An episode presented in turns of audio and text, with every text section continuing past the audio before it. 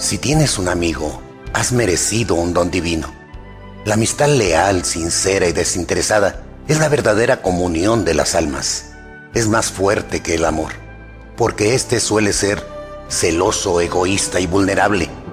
La verdadera amistad perdura y se fortalece a través del tiempo y la distancia. No se necesita ver frecuentemente al amigo para que la amistad perdure.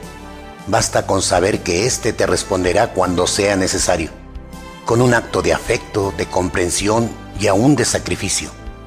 La amistad no se conquista, no se impone, se cultiva como una flor. Se abona con pequeños detalles de cortesía, de ternura y de lealtad. Se riega con las aguas vivas del desinterés y de cariño silencioso.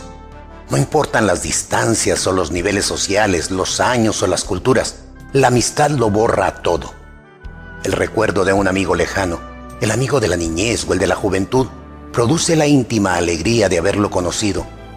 Nuestra vida se enriqueció con su contacto, por breve que haya sido. La felicidad del amigo nos da felicidad.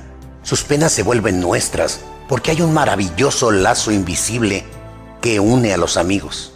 La amistad es bella sobre toda ponderación.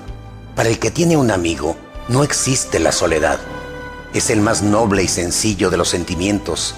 Crece al amparo del desinterés, se nutre dándose y se fortalece con la comprensión. Su sitio está junto al amor, porque la amistad es amor. Solo los honrados pueden tener amigos, porque la amistad no admite cálculos, ni sombras, ni dobleces. Exige, en cambio, sacrificio, valor, comprensión y verdad. Verdad sobre todas las cosas. Un amigo fiel es una defensa sólida y aquel que lo ha encontrado ha encontrado un tesoro.